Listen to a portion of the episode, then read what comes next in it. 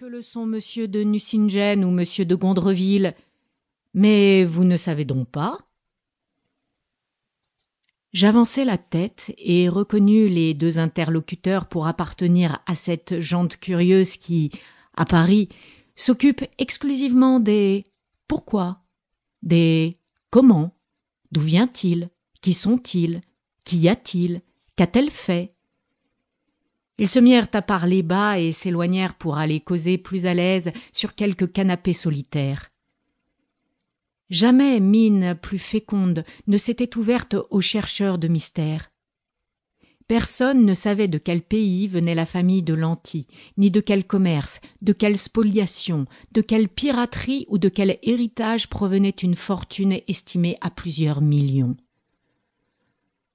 Tous les membres de cette famille parlaient l'italien, le français, l'espagnol, l'anglais et l'allemand, avec assez de perfection pour faire supposer qu'ils avaient dû longtemps séjourner parmi ces différents peuples.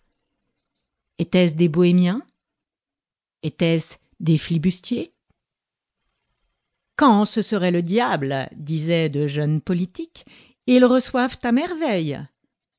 Le comte de Lanty eût-il dévalisé quelques casse-bas J'épouserai bien sa fille, s'écriait un philosophe. Qui n'aurait épousé Marianina Jeune fille de seize ans, dont la beauté réalisait les fabuleuses conceptions des poètes orientaux.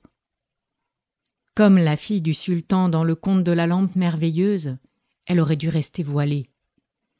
Son chant faisait pâlir les talents incomplets des Malibrans, des Sontag, des Fodor, chez lesquels une qualité dominante a toujours exclu la perfection de l'ensemble. Tandis que Marianina savait unir au même degré la pureté du son, la sensibilité, la justesse du mouvement et des intonations, l'âme et la science, la correction et le sentiment. Cette fille était le type de cette poésie secrète, lien commun de tous les arts, et qui fuit toujours ceux qui la cherchent. Douce et modeste, instruite et spirituelle, rien ne pouvait éclipser Marianina si ce n'était sa mère. Avez-vous jamais rencontré de ces femmes dont la beauté foudroyante défie les atteintes de l'âge, et qui semblent à trente-six ans plus désirables qu'elles ne devaient l'être quinze ans plus tôt? Leur visage est une âme passionnée, il étincelle, chaque trait y brille d'intelligence. Chaque pore possède un éclat particulier, surtout aux lumières. Leurs yeux séduisants attirent, refusent, parlent ou se taisent. Leur démarche est innocemment savante. Leur voix déploie les mélodieuses richesses des tons les plus coquettement doux et tendres. Fondés sur des comparaisons, leurs éloges caressent l'amour-propre le plus chatouilleux. Un mouvement de leurs sourcils, le moindre jeu de l'œil, leurs lèvres qui se froncent, impriment une sorte de terreur à ceux qui font dépendre d'elles leur vie et leur bonheur. Inexpériente de l'amour et docile au discours, une jeune fille peut se laisser séduire. Mais pour ces sortes de femmes, un homme doit savoir, comme M. de Jaucourt, ne pas crier quand, en se cachant au fond d'un cabinet, la femme de chambre lui brise deux doigts dans la jointure d'une porte. Aimer ces puissantes sirènes, n'est-ce pas jouer sa vie?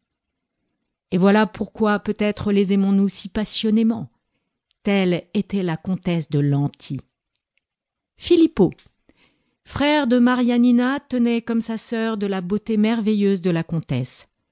Pour tout dire en un mot, ce jeune homme était une image vivante de l'antinoüs, avec des formes plus grêles.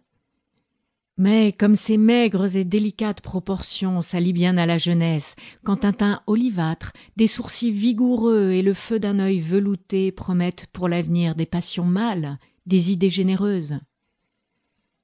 Si Filippo restait, dans tous les cœurs de jeunes filles, comme un type, il demeurait également dans le souvenir de toutes les mères comme le meilleur parti de France. La beauté, la fortune, l'esprit, les grâces de ces deux enfants venaient uniquement de leur mère.